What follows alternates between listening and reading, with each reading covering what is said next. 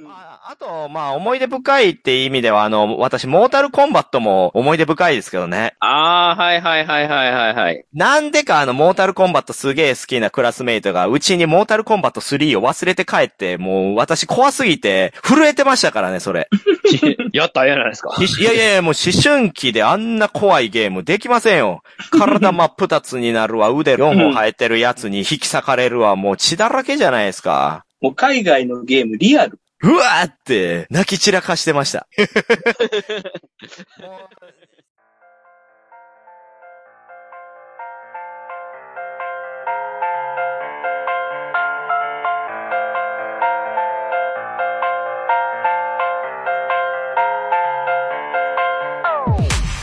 はい、始まりました。ホラボド。今回は先週に続いて後半戦となります。よいしょよいしょはい、先週の回はですね、まあ、適当なプレイヤーについて考えたわけですけど、なるほどね。まあ、重たい内容になりまして。我ながら本当にやめときゃよかったなってね。まあ、出るわ出るわ。ようそんな出てきたな。そうですね。うんまだ聞いてない方はね、ぜひ先週の回も聞いていただけたらなと思いますが、今回は打って変わってですよ。うんもう楽しい話をしようということで、やった格ゲーについて語ろうでございます。イエーイイエーイ ちなみに、名乗らんでええのか？ああ、そうか、忘れてた。はい。パーソナリティは私もみ、そして、えー、なんか、何らかのイカンティックゲーザー、何らかのイカンティックゲーザー？あ、だいぶ歩み寄ってきた。えー、怒りのボドゲレットショルダー、田辺でございます。イエーイ という、えー引き続き3人でお送りします。今回の後半のテーマはですね、まあ、映像部門ということで、うん格闘ゲーム、格闘ゲームについて語ろうということです。格ゲーや、格ゲーや。うん。あ、イカさんは、じゃあ、格ゲーあんまりやってなかったんですか？まあ、シンプルに言うと、ストリートファイター2で向いてない。って思ったんですよ。早っストリートファイター2でチュンリーはめをして、これは俺がやるゲームじゃねえなって思って。はめた側ね戻りまえ、しチュンリーってはめれたっけ？ガイルならわかるけど、チュンリーっての、小パンチバンバンバンバンってやると相手、あの、動けなくなるんで、それで投げるタイミングがあるんですよ。あー、あったあったあったあった。うんあれイライラしたなはい、投げはめですね。ガードさせて有利なんで、それはあります。ほんで、それやってて、向いてないなって、対戦も向いてなかったし、うん。もう、だいぶ昔の話ですけど、まあまあそういったね、うん。今話が始まったように、格闘ゲームといえばストリートファイター2。まあこちらがね、まあ期限とされてはいますが、うん。まああくどうなんで、まですかね。なんか、僕、ようわからんですよ。対戦型格闘ゲームってストリートファイター2、うんうん。まあわかるんですけど、まあそれより以前でも普通にそれっぽいものっていっぱいあった。あ、もちろんですけれども、格闘ジャンルとしてのゲームで言えば、それ以前にもたくさんあったわけですけど、うん。うん。まあ私としては今回話したいのは、いわゆる格ゲー、そして対戦格闘ゲームっていうジャンルがいいかなとは思っていますね。うん。なるほど、なるほど。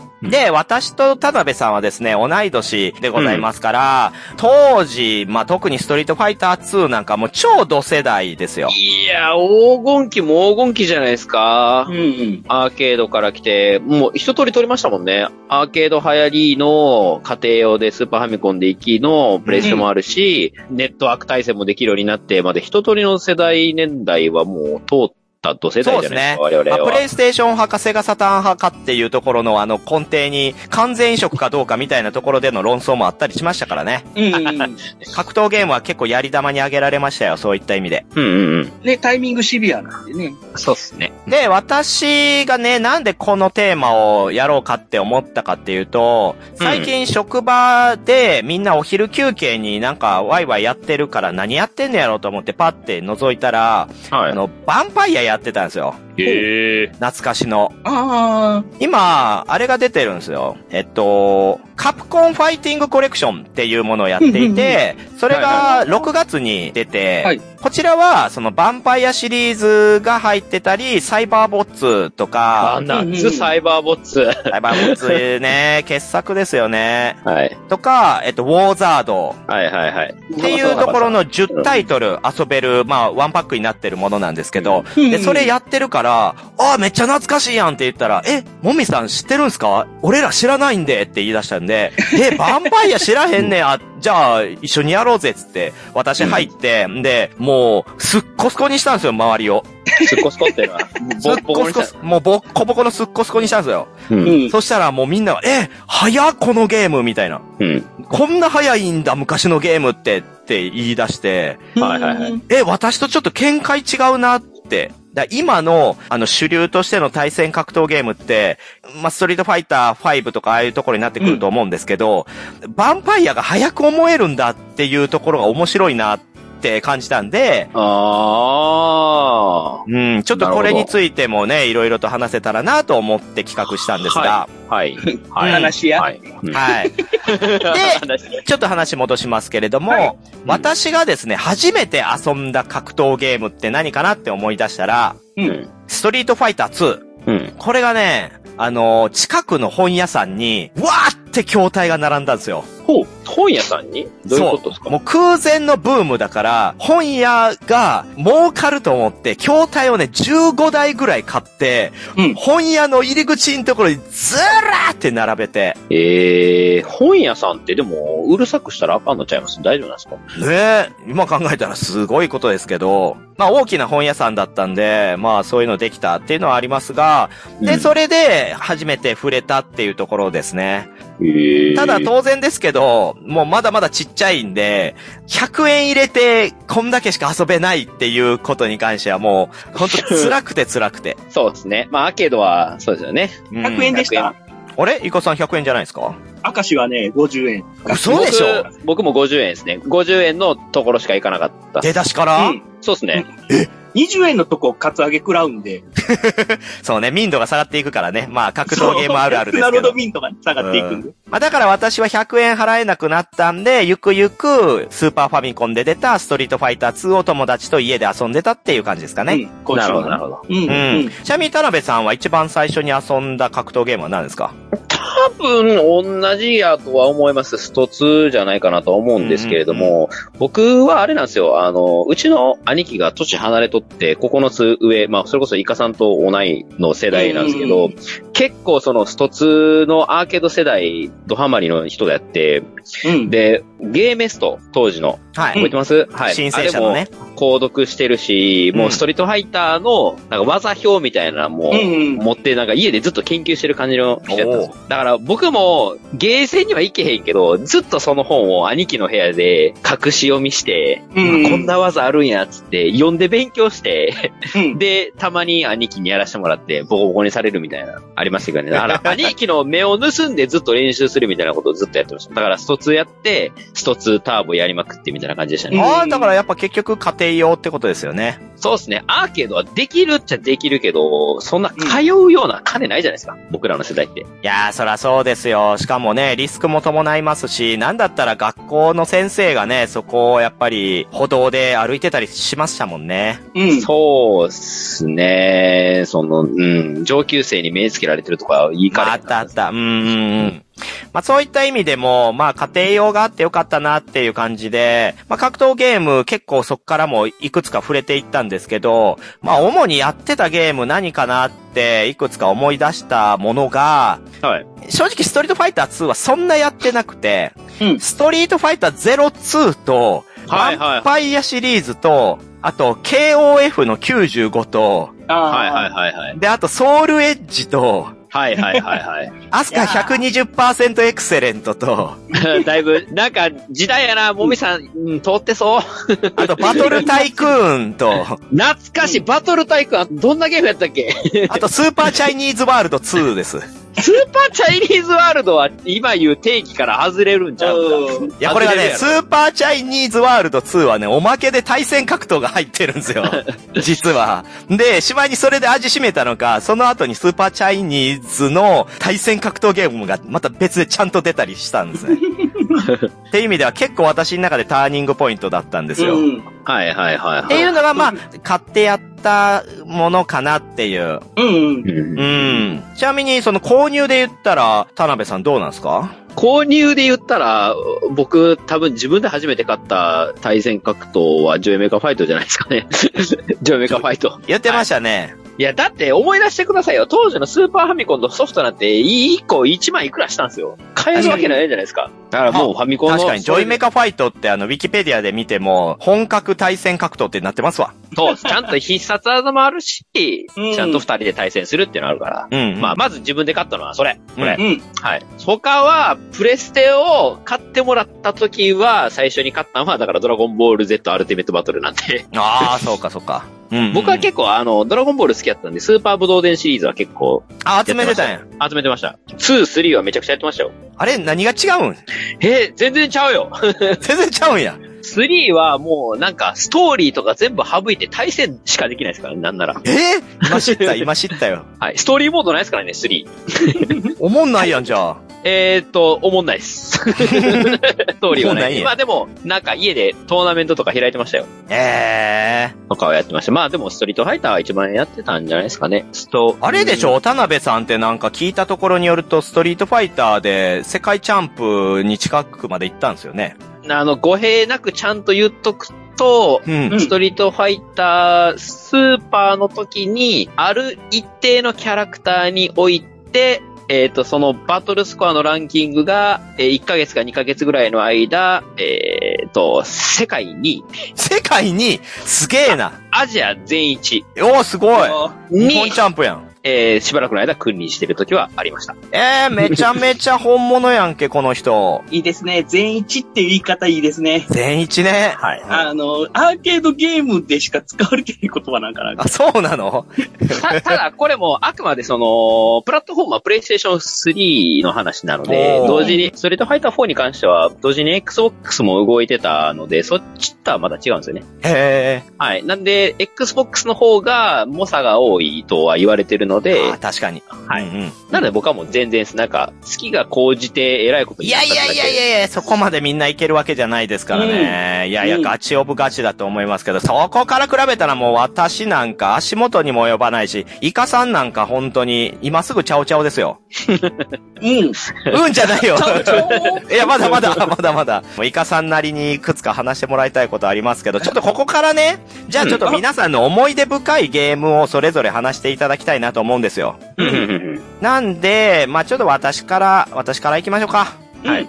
まあ、いくつも購入してみんなで遊びましたけど、特にハマってやってたのは、ヴァンパイアかな。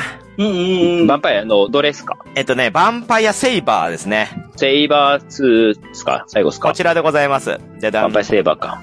今ね、手元にあるのはこれ、プレイステーション2版のヴァンパイアダークストーカーズコレクションってい。う全てが入ったものですけど、一番やってたのはヴァンパイアセイバー、プレステ版の。はいはいはい。まあ格闘ゲーム好きからしたら、おいおいセガサターン版じゃねえのかよって突っ込まれますけど、まあそれが限界ですよ、私の。でもセイバーのプレステ版はね、何がいいって、なんか独自のオリジナルのモードが入ってて、塔を登っていくやつがあるんですよ。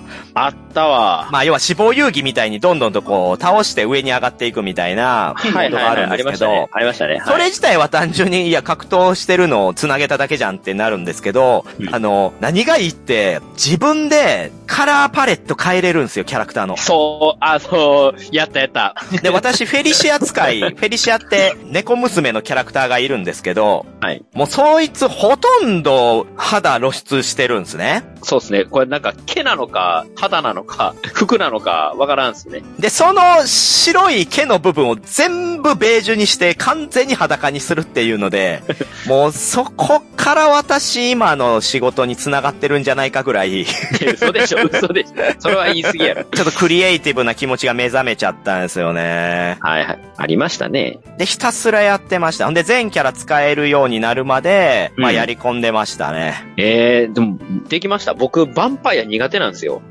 苦手とかある？あの、チェーンコンボが苦手で。あのね、チェーンコンボも、あの、オプションで切り替えると、弱中強を同時押しすると自動的に全てがチェーンコンボになるっていうのああもあったあった、あったあった。あるんで、まあそういった意味では実はですね、ヴァンパイアって、あの、初心者でも遊べるように工夫されてるゲームなんですよね。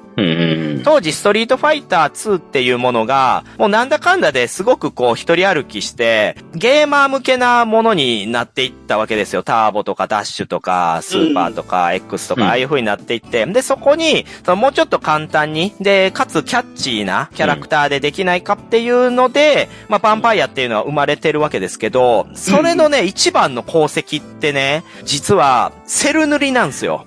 は本格対戦格闘ゲームの歴史の中で一番最初にセル塗りをしたアーケードはヴァンパイアなんですね。あ、はあ、はあ。わかります？すセル塗りって。具体的にお願いします。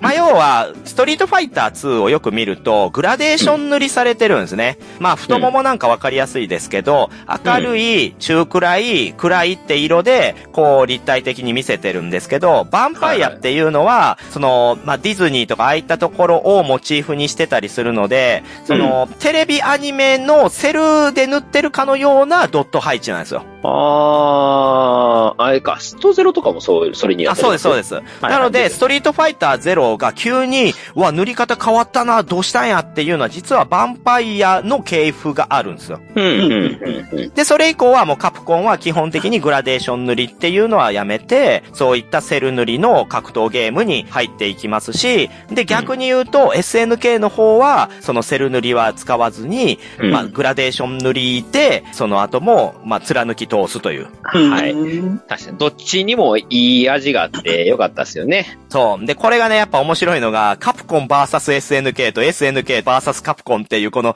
二つの違ったタイトルで塗り方をちゃんと分けてあるんですよね。そうですね。うんあれ、カップ S と S カップで全然ちゃうのは、そう。そうなんですよ。で、また SNK のキャラがセル塗りになってるのがたまらなかったりしたんですよ、当時ね。カップ S は僕もめちゃくちゃやりました。ゆり坂崎なんか最高でしたよ、あのドットの塗り。うん。っていう風に、まあ、かなりそのヴァンパイアによっての、その、ターニングポイントになったのは、まあ、格闘ゲームとしても大きいし、私としてもだいぶ入れ込んで遊びましたね。はあ、なるほど。ただ、まあ、イカさん、こういう時にね、よくあるのが、家庭用でめっちゃ強くなったから、うんよっしゃ、アーケード行ったろうと。う。うんん。もう、こんだけ強くなったんやから、もう100円でめちゃめちゃ遊べるぞと。うん。思って行ってやったら、まあ、全然フレーム数が違うっていうね。あ、それがちゃうんや。もう全く違うんで、その、うんもちろん、再現してくれてる方だとは思うんですけど、カプコンですし、けどやっぱもう、あれ、これなんやっていうぐらい感覚違って、まあ結局負けちゃうんですよね。はい。うんまあ、フレーム遅延の話は結構闇が深いのもありますけれども、そもそもあれでした？あの、もみさん普通にアーケードスティック使ってました？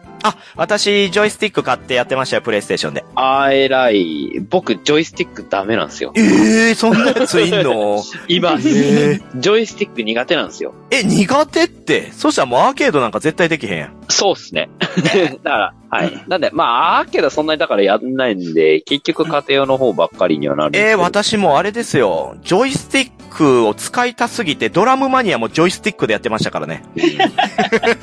まあ、ちゃんと格ゲーする人はもうみんなそうでしょうね。ジョイスティックじゃないと気持ち悪い。いや、でもさすがに、ドラムマニアをジョイスティックでやってたら私だけでしたけど、何あの、ターンテーブルのところは、あの、スティックでクリクリクリってやって、あいやダンレボのコントローラーでビートマニアやってたわ、なんなら。あーすごいな これどこまでいけるやろ？やってましたよ。試して買ってんですね。はい。はい。まあ、そんな感じですけど、思い出深いゲーム、じゃあ、イカさん行ってみますか。まあ、僕が多分初めて買ったそういうレベルの対戦格闘は、うん。バリアブルジオですかね。あ出た。けど、バリアブルジオはいいね格ゲーっす。あはい、そうですね。格ゲーなんですけど、エロゲなんで、詳しい話はしません。そっちのバリアブルジオですね。PC98 で出たバリアブルジオなんですけど、その話をするわけではないんです。へえ。多分ね、兄貴持ってましたわ。詳しくないんですよね。覚えてないいうか、あ、その程度だ多分ね格闘ゲームの部分を説明できないんです。ああ、まあまあまあ、そんな言っても私もできないですけどね。エロの心しかなかったんで、うわーってこう、いやでもバリアブルジオっ、て、コンシューマーにも移植されましたし、うん。OVA 化もしましたし、だから、その辺全く知らないんです。へえ、じゃあもう本当にエッチな気持ちしかないんや。そうやね、そうやね。ずっと言ってるやないか。あだから、トゥーハート2もそういうことやっていう。なるほど、なるほど。エロい方しか買ってそうじゃないんだ。はい。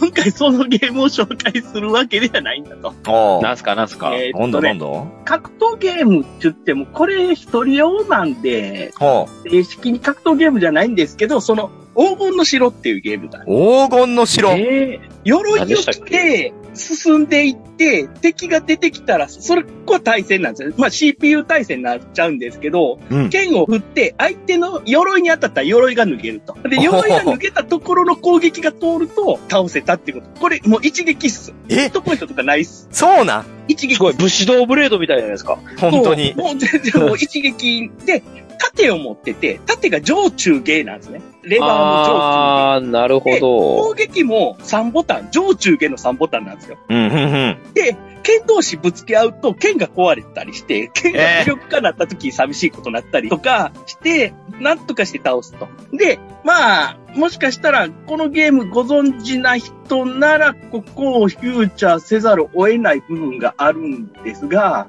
なんすか、えー敵に女キャラがいるんですよ。はあ、はあ、はあ。女性戦士がいるんですけど、うん。イレーネですか？そのよイイレーネ。レーネス。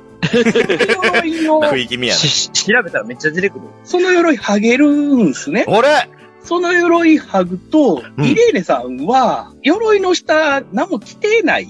なんてやねん。来てないですね。で、胸部の鎧を剥ぐと、見えちゃうと。え？出ちゃう。出ちゃう。出ちゃうじゃん。これエロゲース。で、え？黄金の城ってエロゲーなん？エロゲース。これもエロゲーかよ。倒 怖っ話のうち全部エロゲーやん。は出しながらナイクシーンがあるわけですよね。あ。もう、超エロゲース。で、これっていうのが、日本に来た時に、ビキに着せられたっていう話があるようで、日本のゲームじゃないんだ。えーどうやったかな？開発元がセタなんで、けどまあ、は全世界版と日本版があるのかな？あ。ああ、なるほどね。いわゆる、あれですか、ビキニアーマーって呼ばれているものの始祖ですか、これ。いえ、あの、鎧の下にビキニを着てる。へへへへ。あ間違いない違った怖い怖い。あ。すいません、申し訳ない。全部のこれ、ポッドキャストやから伝えづらいけど、すごい顔で言ってんな。重装備やのに、そこの鎧を剥ぐと、出ちゃう。出ちゃうじゃねえよ。なんか言うねゲームとして、純粋に結構相手の攻撃とか防御しながらしっかり懐に入って切らないといけないんで、結構難易度高いし、剣での格闘っていう要素がとても良いゲームでしたよ。いやーもうセタももう今ではなくなってますけど、うん。結構こういう前進的なゲーム作ってたんですね。えーアーケードが1986年らしいです。はー。めっちゃ古いゲームです。駄菓子屋の裏にゲーム機3台ぐらい置いてたんですね。はい。そこでやってました。えー、えー、ちょ、え、ど、え、もえーどういうこと？駄菓子屋にエロゲーがあったの？エロゲーというか駄菓子屋に黄金の城を置いてたんですよ。ほんで、あれでしょ？ファイターズヒストリーみたいにボヨヨンつって弱点が取れて、おっぱいボロンみたいなことなんでしょ？まあ、おっぱいボロンって言っても、もし検索していただいたら出てくるかもしれないんですけど、はおっぱいやなっていう感じです。そんな感じなんや。トップやから、トップやから。あ、ほんまや。はい、おっぱいやな。おっぱいやなぐらいの程度なんで、許されるものです。はあ、すごいな私知らなかったですよ、このゲーム。一いや、もう一ドットの奇跡っす、これ。うん、そう。確かに。ええー、これを駄菓子屋で遊んでた、イカ少年。そう、駄菓子屋のところが結構ゲーム変えてくれてたんで、あそこで、えーグレートソードマンとか、そういう。グレートソードマン。そ れもまた、ニッチなグレー。トソードマンっていうとてもいい格闘ゲーム。これ完全に格闘ゲームですよ。これは格闘ゲーム？グレートソードマンは一撃必殺のゲームなんで。これもセタじゃねえかよ、開発。すげえ。な。ちなみに調べたら、グレートソードマンは、スポーツって書いてますよ。スポーツ。いや、最後のステージ、ローマは格闘やから。そんな感じ。限定的に。どういうこと？ステージごとにフェンシング、剣道、ローマってあって、うん。最初フェンシングは5本選手なんで、5回、だからヒットポイント5あるようなもんなんです。はあ。で、剣道はうん。2回入れればクリアなんですけど、ローマは剣なんで、もう切られたら終わりなんで、一発勝負です。ああ、なるほど。はいはい。殺傷があると。そう。後々の武士道ブレードですね。あ、じゃあそういうことか。いいのかそれで流れかもしれない。だから、あの、黄金の城とグレートソードマンのような一撃で死んじゃうみたいな、そういうね、もう一回ヒットすれば死ぬっていう、そういう感じのゲームの流れがそこにはあるんじゃない？へえ、やっぱイカさんは歴史あるわ。はい。まあ、それがイカさんの思い出深いゲームですけれども、じゃあちょっとこれは、田辺くんの、うん。ちょっと元に戻して。元に戻しいや、いっぱいありすぎるんやけど、でもこの流れでさ、今めっちゃ武士道ブレードの話したくなってんけど、ちょっとだけいいええ前もしてたよ。前の別の回でも武士道ブレードの話ちょっとしてたけど。してたっけ？あれ、第100層まで頑張っていったら、殿様が使えるようになる。ああ、なんかあったなそうう、んあれ、めちゃめちゃやったもん。なんか、えー、武士道ブレードは何が面白いかいまいちわからなかったんですけど、私は。いやもう一撃で死ぬのが楽しすぎて、あれは致命傷を与えれたら、もうヒットポイントとかないから一発でいけるぞってやつでしょ？そうですね、うん開始1秒で終わる時があるんですけど、確かにその、うん一瞬も気を抜いたらあかんっていうところが面白くて、もう兄貴と一晩中もう笑い転げながらやってましたもんね。しかもフィールドが広いし、立体なんですよね。そう、もう一回追いかけっこ始まったら1時間くらいずっと追いかけっこするみたいな。走りまくってね。そう、シュンシュンつって。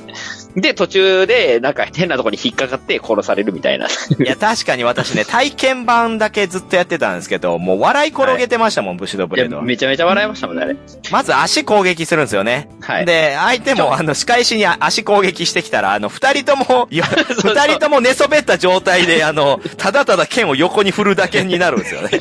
寝ながら。で、しょうがないから、あれ、なんかセレクトかなんか押したら次回できるんですよ、最後なんか。あー、できたできた。そう。で、二人同時にグサッつって死ぬっていう。やりましたよ。よかったな。確かに、まあ、革新的ではありましたけど、うんとはいえ、あれはネタゲーであって、いや、ネタゲーじゃないっすよ。あ、そうなんだ。体験版はネタゲーだったけど、じゃあ、本編はちゃんとしてたんですね。本編も結構駆け引きありましたよ。その、武器とキャラクターの相性とか探るのも結構楽しかったし。ちょっとでもね、ポリゴンキャラがポコポコすぎて、まあまあまあ、同じ、その、武士道系で、やっぱサムスピを超えてないなって当時思っちゃったんですよね。それはまあ、ドットとポリゴンの違いなんで。うんそれはもうポリゴンはね、ここから先いろいろ進化していったら、それはもう、ソウルキャリバーとかになったらもうめちゃくちゃ綺麗になるじゃないですか。クリエイトもできるし。ソウルキャリバーですか？あ僕らソウルキャリバー3か4かは、なんやろな、もう、とにかく、その、キャラ作るのが楽しすぎて永遠やった覚えがあります。ああ、そうね、キャラメイキング入ってきたのがソウルキャリバー。ワン、ワンはなかったと思うんですよね。ス2か3からじゃないですか。3だった気がするなソウルキャリバーは、クリエイトがとにかく楽しくて、うんうんクリエイトでキャラ作ります。で、同じようにストーリーモードがあって、ストーリークリアしていくと、その装備とか、それこそ服装とかも増えるんですよ。お最初選べるやつ少ないんですけど、そうだわそうそうそう。それ集めるのも楽しいし、で、色変えていろいろクリエイトするので、もうひたすら楽しかった。なんで、対戦してなかった対戦格闘ゲームですね。まあ、そうなるんだよなそう。これはなんか逆にもったいないなって。だから結局、ソウルキャリバーあんなにやってたのに、人と対戦した記憶が全くない。なんか、格闘ゲームって結局は、優劣めちゃめちゃ出るじゃないですか。まあまあまあまあ。すげえ練習してきたやつに、一発逆転で勝てるなんてないんですよ。両方とのない、ない限りは。もうボッコボコにされるじゃないですか。だから格闘ゲームって、格闘の部分に振り切ると家庭用は伸びないんですよね。うんまだからオプションのそういったおまけ要素とかうん、クリエイトとかっていうところでみんな購入するんで、あ、うん。うん、そういった意味ではソロで遊んでる子は多かったでしょうね。なるほど。じゃあ、その流れでいくと、僕が次にやっぱりハマったのは、ネットワーク対戦の時代ですよ、森さん。ドリームキャストが出たあたりですね。えっ、と、ファンタジースタオンラインでね、家でネットワークが、で遊べるよってなった時代が来たわけじゃないですか。はい。うんってなると、ドリームキャストでも出たわけじゃないですか。カプコン VS SNK はドリームキャストで出たわけですよ。あそういやそうだ。で、あいつは 2D 格闘の中で初めてちゃんとネットワーク対戦を入れたんですよ。あそうー。まあ、敷居高かったけどな高かったっす。だ友達ん家でやってました。うん友達ん家で繋げられる子が、ドリームキャスト持ってる繋げられる子がいて、で、その、そいつん家行って、しょっちゅういろんな人とやっってっていうので、そこからプレステ2でカップ S2 が出て、うん。で、あれもネットワーク繋げるじゃないですか。うん。で、もう電話回線繋げてやりましたよ、ナローバンド。わー、ブルジョワ。いやー、あれね、すごいんですよ。めちゃくちゃ高くて、うん、いや高いんですよね。うん。対戦いくらかわかります？え、わからん。えっとね、10秒で26円です。いやいやいやいやいやいや。嘘だろ、おい。対戦始まりましたってなったら、10秒間につき26円ずつかかるんですよ。怖っ 怖っやばいでしょ。やばい。で、えっと、結局あの時代は、その、チャットも楽しなく、チャットも楽しくて、うん。で、対戦そっちのけでずっとチャットやってたら、月の請求が10万超えたことがいっぱいあアって ホやめちゃめちゃアホ。恋人でもなく、そんな人に。そうっすね。いやー、人生だいぶアホな時期でしたね。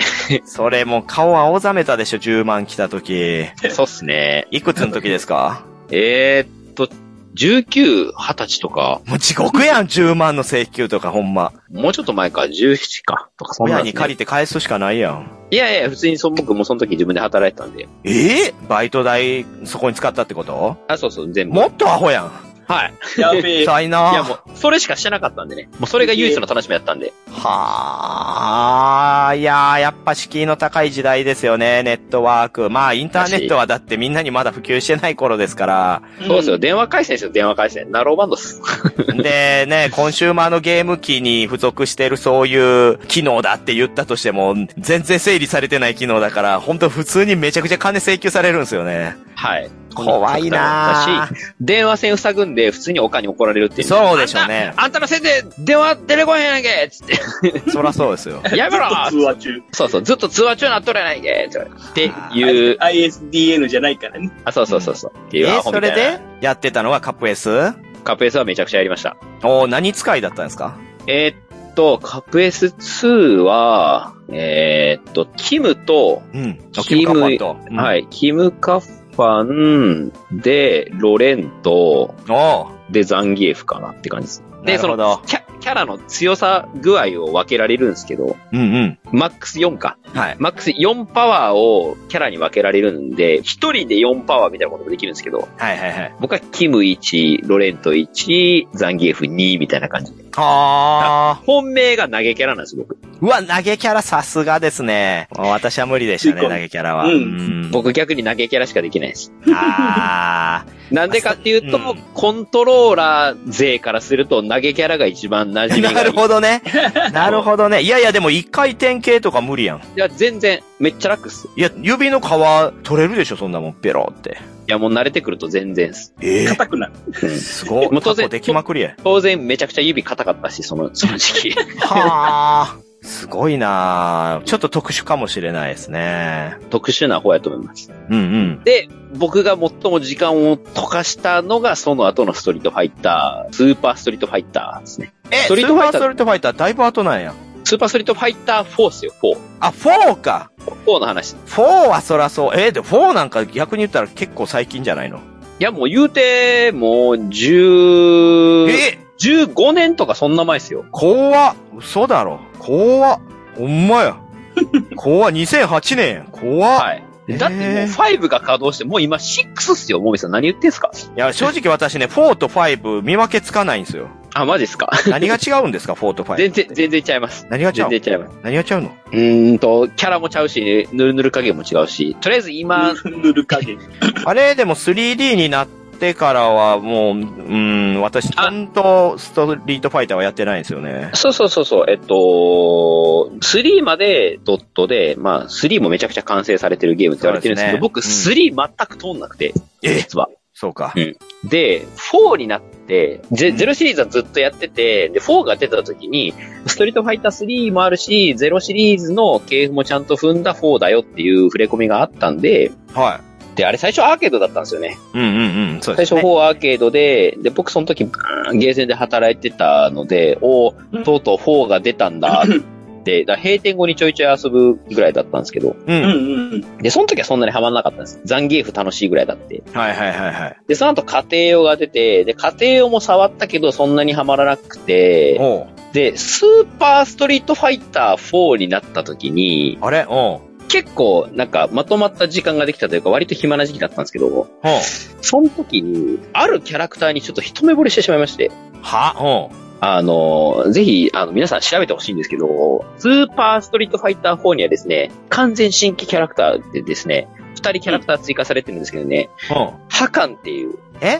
トルコのヤールギレシュっていうですね、油相撲をするおっさんとですね、あとえ韓国油、相撲。韓国のテコンインドラドー使い。橋っていう人ですか？あー、ダランはね、僕 EX めちゃくちゃ使ってます。チキャラがダランやったストリートファイター EX にいる、ダランマイスターではないです。あ、違うんや。プリムのお父さん。はい。え、それ似てますね。それと似てますよね。似てます。大変似てます。体中に油塗ってる人？そうです。そうです。はいはいはい。あれ5にもいたっけこの人？5には出てないです。ストリートファイター4のスーパーのシリーズにしか出てないです、この人。えー、そうなんや。もうここで消えてるわ、私の記憶。はい。この完全新規のキャラクターに僕は一目惚れした結果なんでやねん、おっさんやんけ、めちゃめちゃ。そうですね。ツルツルの。で、どうしたかっていうと、もう僕このキャラクターしかずっと使わなかったんです。へで、さっき言ったそのキャラ別ランキング1位に 戻るんですけど、ー。それで、アジア1位になったんや。そういうことです。はこのキャラクターいろいろ結構物議がありましてですね。あ。はい。なんと、うんこのキャラクターですね、いわゆるその、キャラクターのダイアグラム、いわゆるその強さランキングみたいなのが、まあ、うん適宜出るんですけれども、うん。えっ、と、毎度おなじみ、ぶっちぎりの最下位なんですよ、このキャラクター。一番弱いと。一番弱いです。うん。なんなら、弱く作られているダンよりも下なんですよ。すごいやん。ダンより下って、もう、はい。キャラとしてどうなんだ？で、なんでこんな弱いのって言われてるのは、うんえっと、基本的には弱いんですよ。うんうん。ノーマルの状態やとめちゃくちゃ弱いんですけど、うん。油をかけるっていう必殺技があって、はい。で、油がかかっているその数秒間の間はめちゃくちゃ強くなるっていうキャラなんですよ。なるほどな。うん。なるほどな。ピーキーなので、やそうそうそうそう。で、うまく油を塗って、その間に仕留めましょうみたいな。うまく油を塗って。もう油谷さんの時代だもんね。この時めちゃイケのね。そうそう。う。うん谷さんって言われてましたけれど。うん。ただですね、えっと、上手い人と当たるとですね、もう油塗ってる暇ないんですよ、このゲーム。油塗ってる暇？どんな言葉やねん。もう油塗るのが一苦労すぎてですね、もおううとてもじゃないけど勝てないみたいな。え投げキャラやのに、普通の投げと勝ち合ったら普通に投げ返されるみたい っていうのが通常状態。ただ油塗ると、めちゃくちゃ強くなって、残業よりも吸い込み判定は広くなるし、うんうんうん。なんなら、ダッシュキャンセルできるとか、わけわからん能力とかいっぱいあるんですけど、すごいなぁ。もう、バランスブレイクやんけ。そうですね、油塗ってる時だけはバランスブレイクだけど、時間が限られてるっていうんで、もうとにかく最はで、もう弱い弱いって言われ続けてたのはもう分かってたけれども、僕はもう最初からもうこのキャラに一目惚れしてしまったんで、もうずっと何を言われようが使い続けてたんですよ。いや、ロマンは確かにありますね。もう本当にロマンだけです。うんうんうん。なんでも来る日も来る日もですよ。もう、したらば BBS っていうその掲示板ですね。その、うんうんキャラクター、そう、うんキャラクターの研究をしてる、なんか掲示板があるわけですよ。うん。で、そこの掲示板も必ずチェックして、ほで、対戦するときはもうこのキャラクターにはどういうのがいいのか、何を我慢すればいいのかっていうのを全部こうノートに書き写したりとかして、う。は ひたすらやり続けにやり続けて、結果気がついたら、そのキャラクターのバトルポイントのランキングがすごいことになってて、で、1位になったのが一番辛い時代の時でしたね。その、アーケードエディションが出た頃の時です。まあ思い出深いどころかもう人生をかけた勢いで当時は頑張ってたと。いやー、そうですね。その後も、えっと、2012のエディションと、あとその後ウルトラストリートファイター4まで結局出ましたけれども、うんうん。一応なんかね、今手元にまだウルトラはあるんで、最後どうなってたんやっけとかってキャラクターレコードを覗いてはみたいなんですけど、一応言っとくとですね、まあでも大したことはあるかわかんないですけど、一応キャラクターの使用回数はですね、ハカンだけで19,861回使うん、ってます。どういうことだ？えーと、2万回弱。2万回弱って1回の対戦が2分ぐらいって考えても偉いことじゃない？これ。キャラクターの使用回数なんで、一回使って、えっと、その、なんだっけ、勝負が全部終わるまでを一回として見るんで、だからアーケードで勝ち進んでも一回として見ますし、はあ。まあ負けてもう一回始めたらそれは当然一回ですけど、え、もう、人生だいぶ棒に振ってるやん、それ。そうっすね。でもハマるってそういうことなんですね。うん。うんだから、はっきり言うと、まあ、完全にボードゲームが趣味ですっていう前の趣味はこれでした。危なかった。私が救い出したんやな、これ。そうっすね。もう。もうどんどんと格ゲーやり続ける人生になってたでしょうね。いやー、じゃなかったら、そう、まだ未だにストイ。ックな性格はそっから来てるんでしょうけど。うん。はい。なるほど。まあ、だいぶ思い出深いものを聞いてしまいましたけど、ほとんどカットしたでしょうね、これね。はい。なんならもう早送りとかでいいんで、いやいや、早送りの方がめんどくさいわ、もう。オールプパーンって今切れてたような気もしますけど。いやー、すごいなチャンプは。うん。でね、まあちょっと今ので思い出したんですけど、その格闘ゲーム離れをした理由って何かなっていうのをこの機会に思い出してみたんですよ。うんなるほど。なんでやめたんやろうと。私はね、単純にやっぱね、ゲーセンのヤンキーが怖かったなっていう。まあ、うんゲームセンターに行く行かないに関してはそれですね、完全に僕も。コンシューマーの方に逃げたのは、やっぱり怖いからっす。今考えれないぐらい当時はもうヤンキーの巣窟だったわけですよ、ゲーセンなんて。うんいやー、ほんとそうっすね。格ゲーコーナーは一番でしたけど、格ゲーコーナーから逃げてシューティングとかビーマニのコーナー行ってもいましたからね。で、ちょっと勝ったらもう、リアルファイトっすよね。ね。おいお前みたいな。おいなんか汚い手使ったなとか、急に言いがかりつけられて、んで裏連れて行かれて、ジャンプさせられて、小銭出させられるわけですよ。筐体がこっちにズズって動き出したら、ちょっとね、気をつけないあかん。そうですね。ズってね。だな蹴られてるね。っていうのと、あと、音ゲーブームが来まして、うん。はいはいはい。で、そっちに私は移行してったかな。あー、なるほどなるほど。まあ、ギターフリークスにハマってったって感じですけど、あー、そっか。ギターフリ派か。まあそういうのをしながら、まあでも暇があったらちょっとまた格ゲーしようかなと思って、触れてみたら、ちょっとした年の間に変わってたのがギルティギアっていう謎のゲームが入ってまして、はいはいはいはい。で、ギルティギアなんじゃそれと思ってやったら、もう凄まじいスピードゲーじゃないですか、あれ。そうですね。ギフティは、コンボゲーだし特にめちゃくちゃ速かったですね。で、マーブルバーサスカプコンも凄まじいスピードじゃないですか。はい。空中に飛んでからのコンボが10コンボとかバーバーバーバーバーって上がっていくじゃないですか。はい。もう、お全く追いつけなくてそこに。はい。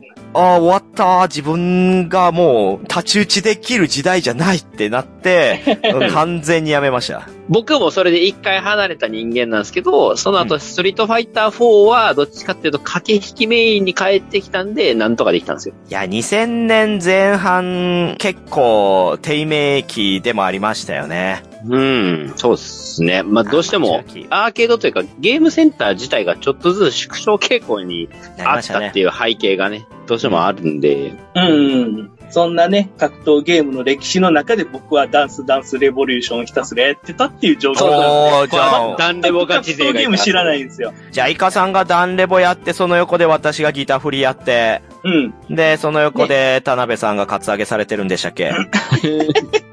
僕嫌やん。僕嫌やん。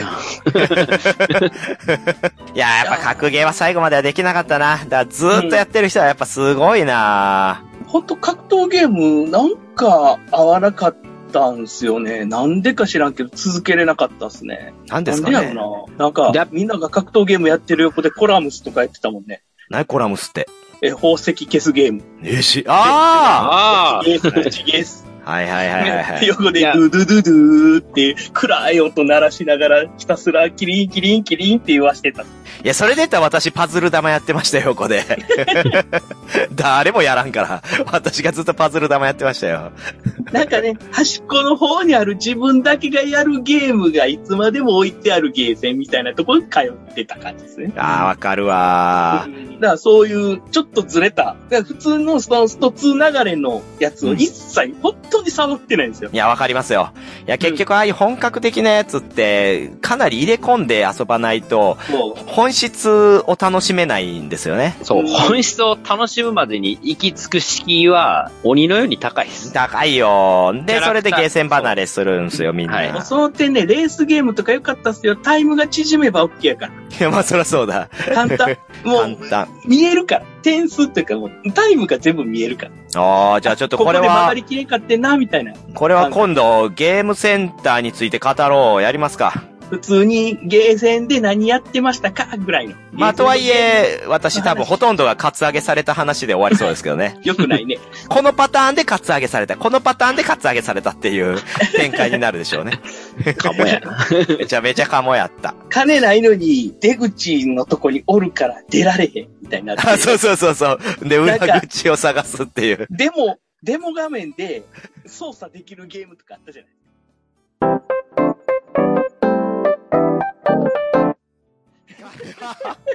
はい、ということで、まあいろいろとね、話展開になりましたけど、いやー、あっという間でしたね。まあ、うん。僕が一個気づいたことは、はい。本当に僕格闘ゲームの話ないわ。